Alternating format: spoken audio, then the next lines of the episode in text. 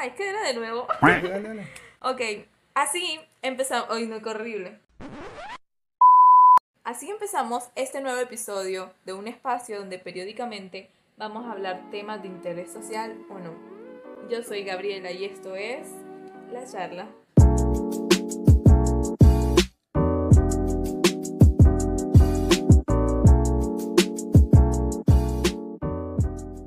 Bienvenidos señores a la charla en este episodio 1, oficialmente episodio 1. Si se acuerdan que en el episodio pasado, en el piloto, les comenté que no iba a ser la única voz que iban a escuchar aquí, que no iba a ser el único host. Y pues qué mejor que ella misma se presente con su voz fresca y... Melodiosa. Hola Gaby. Hola a todos, mi nombre es Gabriela Llanes, mucho gusto. Soy fan de la lectura, de escuchar música K-pop, perderme en ese mundo de fantasía, coreografías, colores y gente hermosa. Soy una persona muy silenciosa y que pienso las cosas antes de dar una opinión. Amo vivir la vida al máximo, llevarle la contraria a la gente. Es más, yo siempre vivo como en un constante cambio de look en, mi cabello, en especial. A pesar de que la gente diga que me voy a quedar calva, no me importa. El cabello es mío, vuelve a crecer. Por supuesto que te vas a quedar calva Gaby. Siete tintes en una semana no es fácil de asimilar para es que, ningún es cuero que dime. ¿quién no ama los tintes? El cabello de color es hermoso, divino. Este episodio de la charla es un poco especial porque este episodio tiene público en vivo. Estamos relajados, estamos en un mood eh, tranquilo. Y sabes que me puse a autoanalizarme.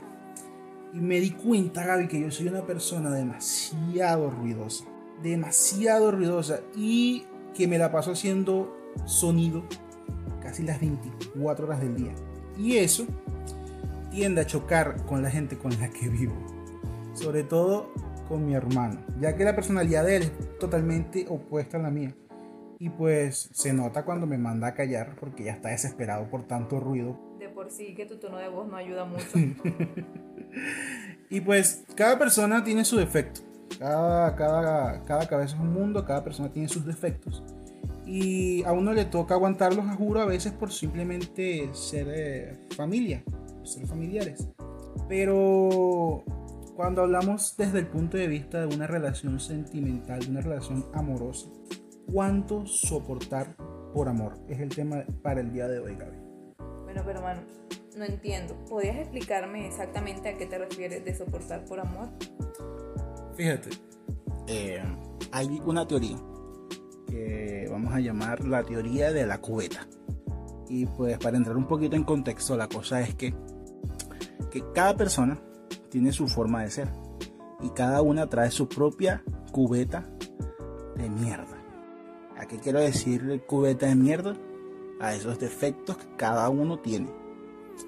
Y pues cuando uno se compromete a tener una relación de forma, se podría decir, monogámica, tú estás haciendo un trato donde estás obteniendo de cierta forma lo mejor de esa persona, de tu pareja.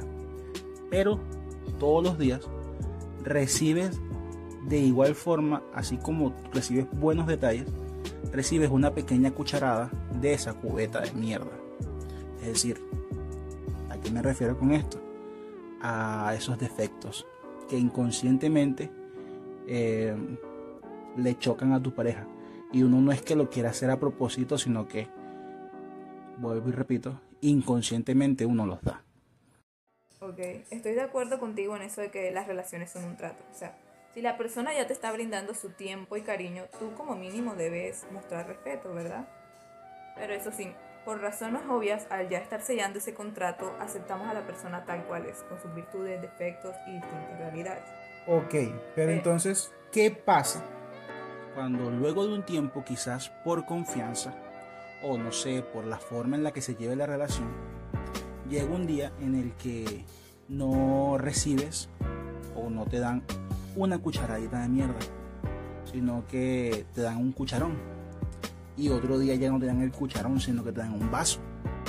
Y pues la vaina es qué tanto soportar, qué tanto se puede recibir de esa mierda.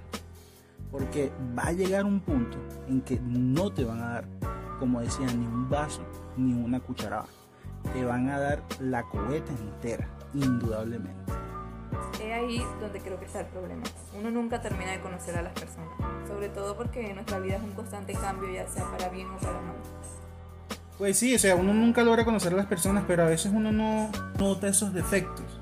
Pues uno está, entre comillas, enamorado. Todo Y cuando uno, cuando uno está en la etapa del enamoramiento, que por lo general dura, qué sé yo, seis meses, en esos primeros seis meses, vamos, vamos a ponerle seis meses, en esos primeros seis meses uno no, no, no nota eso- esos defectos de la persona. Y puede, que, o- y puede que te esté dando esa cucharadita diariamente, pero no, no lo aceptas tú o no, lo, no, no te choca tanto por el simple hecho de que estás en esta etapa, vamos a decirle así. Por amor se normaliza todo eso. Tú, Gaby, Ok. para ti, en un autoanálisis, ¿cuál es esa cucharadita de mierda que tú le estás, que tú le aportas a tus relaciones? ¿Cuál, qué, qué es ese defecto que tú dices, ok, el que, me- el, que, el que esté conmigo tiene que soportar esto? Como te decía al principio, yo soy de llevarle la contraria a la gente, por diversión, por jugar, por lo que sea. Pero hay un momento en el que a la gente eso le choca ya, y como que empieza el problema. También siento que soy como demasiado amorosa. Yo no sé, nunca me lo han dicho, pero siento que tiendo a ahogar a la gente con tanto cariño, demuestro Te afecto apegas físico. mucho. O sea, Eres muy apegada. no tanto, pero es que yo soy como de mostrar el amor con abrazos, besos, andar siempre al lado de la persona ya. Y fíjate que eso a veces tiende a chocar. Hay algo que se llama tipos de apego. Eh, te explico. O por lo menos los que, los que yo conozco son. Está el apego evitativo. Está el apego seguro y está el apego ansioso. Este apego evitativo son estas personas que cuando ya sienten que, que su pareja comienza a tener un lazo muy íntimo, tienden a alejarse, tienden a pegarte esa patadita. Las personas con apego, apego seguro son esas personas que cuando ya sienten ese compromiso, todo, todo alrededor tiende a pasar a un segundo plano. Solamente importa la pareja y lo que esté viviendo en el momento. Y las personas con, con apego ansioso. Estas personas con apego ansioso, que yo me considero una de estas personas con apego ansioso. Yo creo que esa es la cucharadita que yo le doy a mis relaciones es que yo eh, soy una persona, o explico a qué va el apego ansioso. El apego ansioso son las personas que cuando sienten algún tipo de cambio en la relación, tienden a sentir un abandono. Tienden a malinterpretar todo y piensan que la relación se está acabando. Y entran en pánico. Y comienzan a hacer cosas para que la relación vuelva a fluir como ellos creían que estaba fluyendo antes y terminan embarrándola más. Ese tipo de afecto sería el que uno le llama tóxico. Pues yo creo que depende del punto de vista. Creo que sí. Ser ¿Qué tal tóxico. tú que todos los días hagas algo con tu pareja y el día que no puedes por algún compromiso te montes la cantaleta? Eso de que formar una cantaleta porque sientes algún tipo de cambio en la relación, ya es otro defecto, ya es, ya es otra cucharada que le O sea, ya serían dos que están recibiendo Exacto. o dando. Exactamente. Pues sí, es que de igual forma es casi imposible no lidiar en algún momento con estos defectos que va a tener la persona con la que decidas tener tú una relación, Gaby. Eso es algo totalmente normal y seguramente va a causar conflictos y momentos Pero no definitivamente esto tiene que ser algo malo. Podría ser de provecho. Podría ser una oportunidad para limar asperezas, para fortalecer la relación e incluso para crecer juntos como pareja. Así que yo diría eh, que llamarlo cucharadita de mierda, pues no es tan cucharadita de mierda. Pues es algo normal con lo que tenemos que lidiar todos en una relación. Y pues cual se le puede sacar provecho, como dije antes. El problema estaría aquí, en que alguno de los dos no tenga la intención de, de, de sacarle provecho a todo esto, disculpen, sino que más bien no le dé importancia al daño que le está dando o que le está causando a la, a la relación, a la pareja. Y pues cuando esto empieza a suceder es cuando ya pasa como dice en la metáfora que te entregan la cubeta completa de mierda. Cuando ya se llega al límite. Cuando esto empieza a suceder y no deja de suceder es cuando se crea ese límite. Cuando ya la relación no aporta nada a tu bienestar personal, sino que más bien resulta dañino para ti. Ok, ahora te pregunto a ti. La pregunta es parecida a la que tú me hiciste, cambiando que aquí el punto sería, ¿cuáles son las cucharaditas de mierda que has recibido tú? ¿Cuáles son las, cuchara, las? ¿Y qué tanto qué? Las has, ¿qué tanto las has aguantado? ¿Cómo ha sido la relación así? O sea, algo por encima, sin detalles, para evitar problemas. Eh...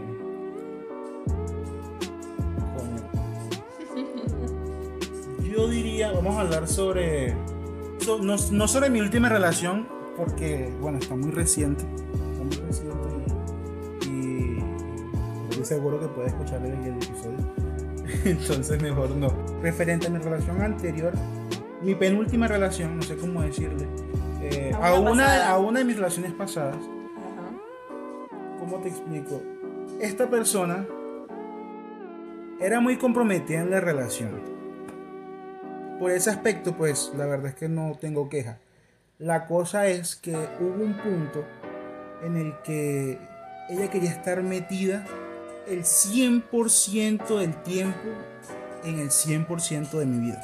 Tanto que llegó un punto en que ya yo me ahogaba. Me ahogaba y yo decía, espérate, cálmate. Tengo, necesito mi espacio, necesito respirar. Y eso tiende a chocarme bastante. Tiende a chocarme. Soy una persona que tiende a pedir, a, necesitar su espacio. Yo necesito siempre mi espacio. Necesito siempre mi, mi lugar. Y ella no me lo daba. Bueno, Gaby, ¿qué te parece si ya dejamos de hablar de, temas personales y comenzamos con la dinámica que se creó para este episodio? Les explico. Gaby y yo compartimos en las redes sociales una pregunta en específico. Mi pregunta como tal, no sé si fue la misma que tú pusiste, ¿fue Creo que es parecida. La verdad, yo tuve como un contexto más amplio y daba ejemplos de personas, de situaciones que aguantaría y si estarían dispuestas a aguantar por amor. Y cada quien me daba su opinión. y bueno, la verdad es que les gustó bastante la dinámica porque muchas personas me respondieron, me dieron bastantes ejemplos. Y pues se los voy a leer de rapidez, pues nos estamos quedando un poco sin tiempo. La pregunta de la dinámica. Alertas de que una relación a futuro no te va a funcionar alertas de cuando tú estás conociendo a una persona antes de comenzar la relación. Y pues una de las cosas que me pusieron fue ver cómo se comporta con los demás, específicamente con su familia y sus amigos, y cómo trate a su mamá.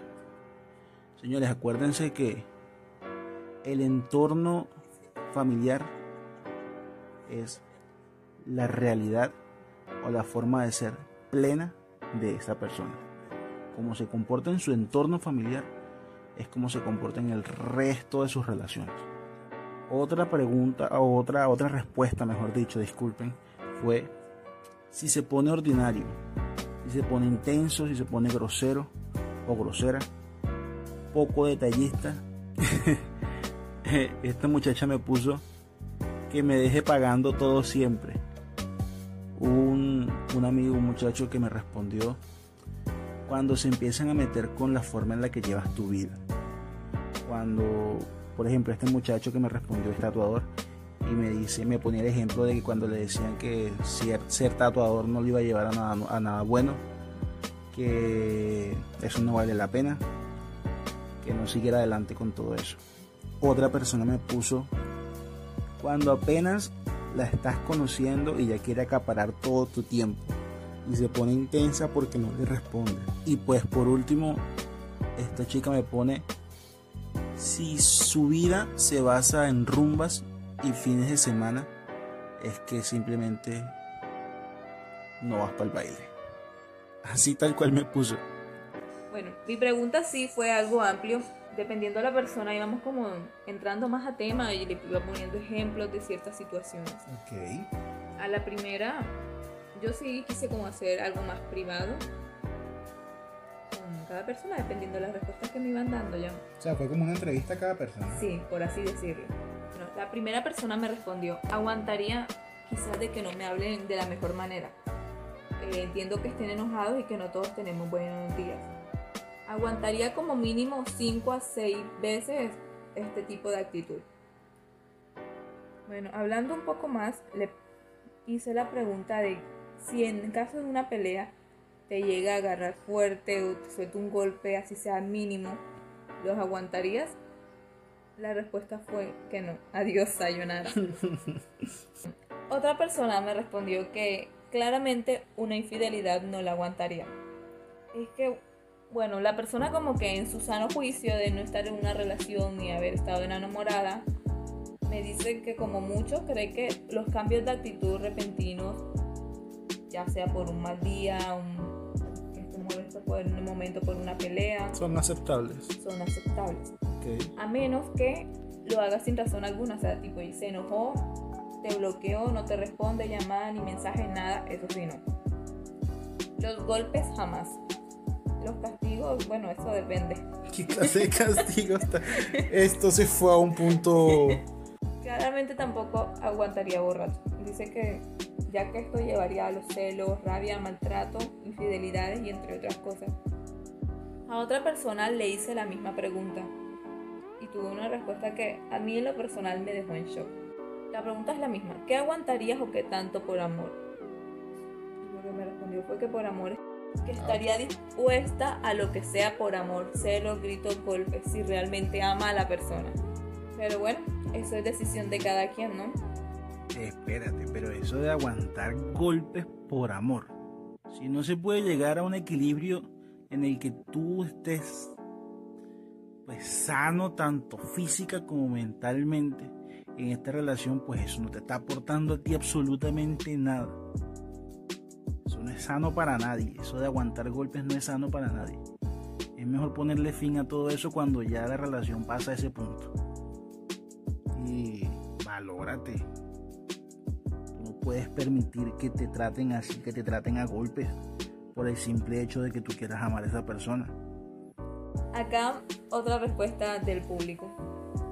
Qué pregunta tan irónica me dice. Es que fíjate, eso siempre depende de cada persona, porque uno enamorado deja pasar muchas cosas por alto. De verdad que el amor ciega.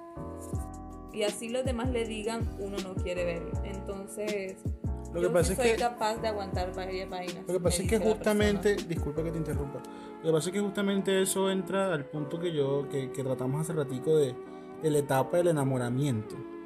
Eh, cuando uno está en esta etapa que, vamos a ponerle que dure, no sé, en un promedio de 6 a 8 meses, dicen que dura esta etapa, ya uno en ese tiempo no ve lo malo. Para uno todo es color de rosa, para uno todo es todo es bonito, nunca haces nada, hasta los, hasta los peos te huelen a flores. Y aunque las demás personas están viendo, te están viendo lo malo, uno no lo, no lo nota. Para finalizar como conclusión, yo no sé Gaby, pero yo creería que es conveniente hacerse un autoanálisis antes de entrar en una relación, sobre todo para hacerla un poco más saludable.